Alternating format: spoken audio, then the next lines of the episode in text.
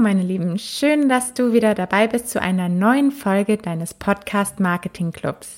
Ich bin Paula Turm und helfe dir, deinen Podcast aufs nächste Level zu bringen. Wie findest du den passenden Namen für deinen Podcast? Wie erreichst du damit am besten deine Zielgruppe und worauf musst du achten, um auch SEO in deinem Podcast-Titel für dich zu nutzen?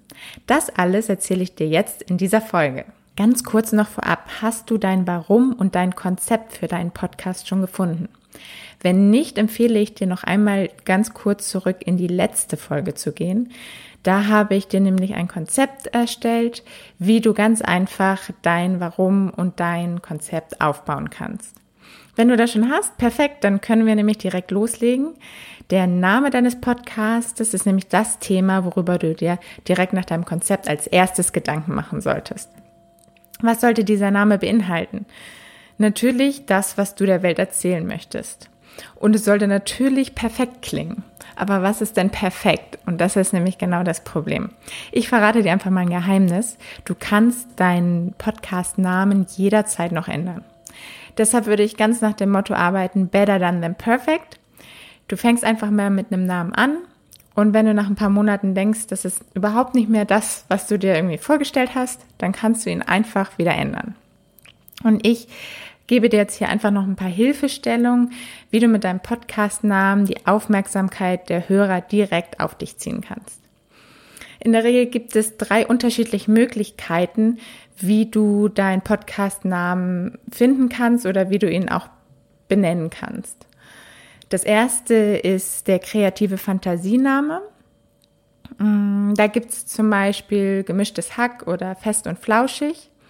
Das sind Namen, worunter man sich im ersten Moment eigentlich nichts vorstellen kann, wenn man nicht den Podcast kennt und weiß, worum er geht. Das ist auch eine super kreative Möglichkeit und es ist sehr individuell und sticht heraus. Das macht auch Sinn, wenn du schon eine große Community hast, die dich kennt und sich freut, dass du wieder mal einen Podcast rausbringst mit einem super kreativen Namen oder du vielleicht ein großes Marketingbudget hast, womit du auch deinen Podcast komplett promoten kannst. Aber ansonsten wird es schwierig sein, äh, deine Reichweite aufzubauen, weil keiner wird nach fest und flauschig suchen, wenn er Lust hat auf eine witzige Comedy-Geschichte.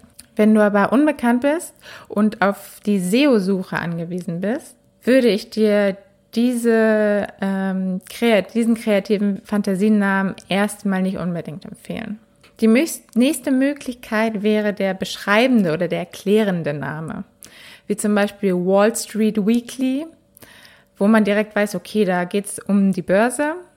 Oder Führung auf den Punkt gebracht von Bernd Gerob ist auch klar, worum es geht. Hier ist Name Programm. Du liest den Titel und weißt direkt, was dich erwartet. Daher macht das super Sinn und beim Thema SEO hast du auch einen riesen Pluspunkt, da du dann auch mit deinen Keywords zu dem Thema natürlich direkt in der SEO-Suche auftauchst. Der kleine Minuspunkt ist dann vielleicht, dass es nicht so fancy ist und nicht so besonders und ausgefallen. Die Frage ist, braucht das deine Zielgruppe wirklich?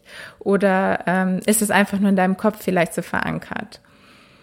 Äh, alternativ, wenn du sagst, du bist ein sehr kreativer Kopf, gibt es auch auf jeden Fall die Möglichkeit, dass du es kombinieren kannst. Dass du einfach den äh, beschreibenden Part mit einem kreativen Part äh, kombinierst. Wie zum Beispiel Startup-Schule oder Vertriebsfunk von Christopher Funk wo er den Vorteil hat, dass äh, Funk auch noch sein Name ist und das auch sehr gut zu zu einem Podcast passt. Aber Vertriebsfunk natürlich dann auch das Thema Vertrieb in seinem Titel drin hat.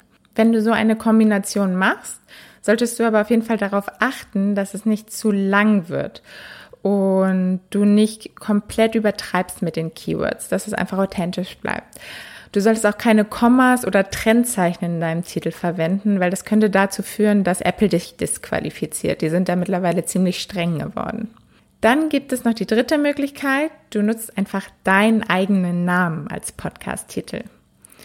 Da gibt es zum Beispiel die Tim Ferriss Show oder die Joe Rogan Experience. Du siehst schon, ich äh, gebe hier hauptsächlich englische oder amerikanische Beispiele, weil es so in Deutschland eigentlich kein richtiges Beispiel gibt, wo wirklich nur der Name im Titel ist. Klar gibt es einige Podcasts, wo der Name mit drin ist, wie von Raikane, Unternehmerwissen in 15 Minuten oder Dirk Kräuter, Vertriebsoffensive Podcast oder von Palina Roschinski, Podkinski, geht ja auch schon sehr in die Richtung. Aber es ist halt immer noch eine Erklärung dabei. Es ist eigentlich nie nur der Name. Und ähm, da muss man wirklich schon sehr entweder eine super große Community wieder haben, eine große Reichweite schon haben ähm, oder einfach eine große Persönlichkeit sein, dass jeder weiß, was man sich unter dem Namen vorstellen kann. Ich würde hier vorsichtig auch wieder sein, die Beschreibung mit dem eigenen Namen zu kombinieren, da auch da Apple gerne mal den Podcast-Account sperrt. Und wenn, wenn nämlich der Autor mit drin steht.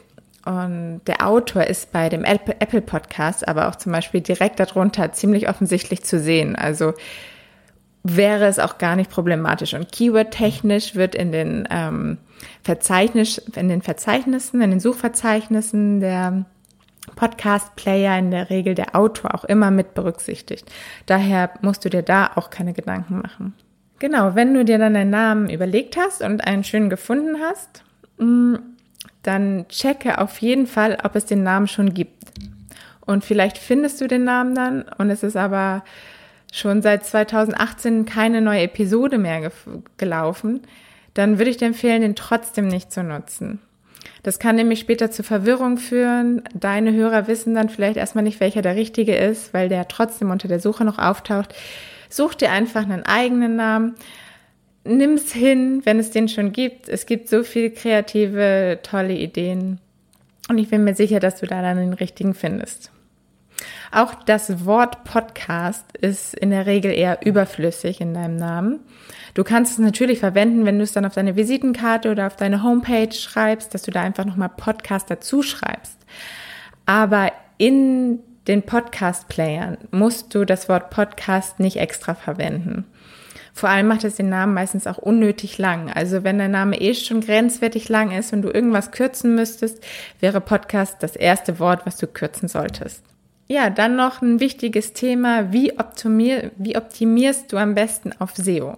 Ja, wie eben schon angesprochen, die meisten Podcast-Player-Verzeichnisse suchen nur nach Keywords in deinem Namen, in deinem Podcast-Namen, in dem Autor und in den Episodentiteln. Daher solltest du auch genau da die Keywords einsetzen.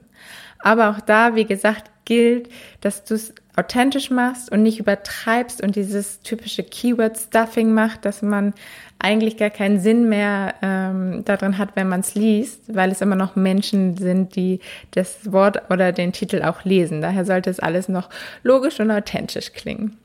Und klar, gibt es natürlich auch Keywords, die hart umkämpft sind, wie zum Beispiel das Wort Finanzen.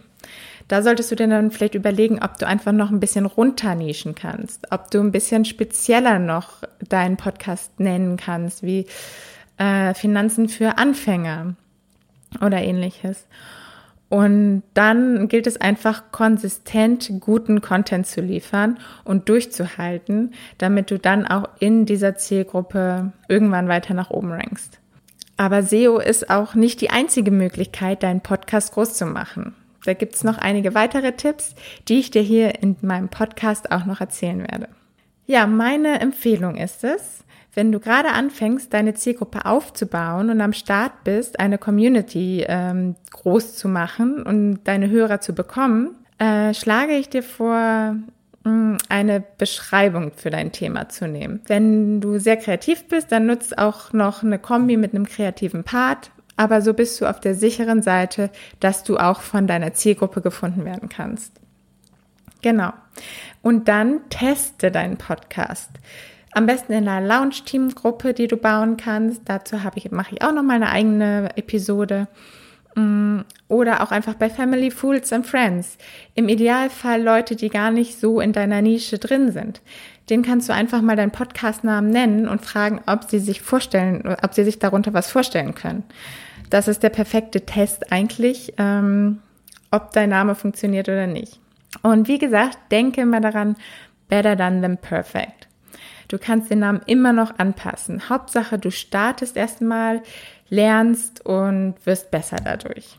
In der nächsten Folge erfährst du, wie du ganz easy und ohne Kosten dein Coverbild für deinen Podcast erstellst und worauf du dabei achten solltest. Schreib mir auch gerne direkt eine Mail an paula at podcastmarketing.io und da antworte ich dir dann direkt. Ich freue mich, wenn du die nächste Folge wieder dabei bist und bis dahin, let's pimp your podcast, deine Paula.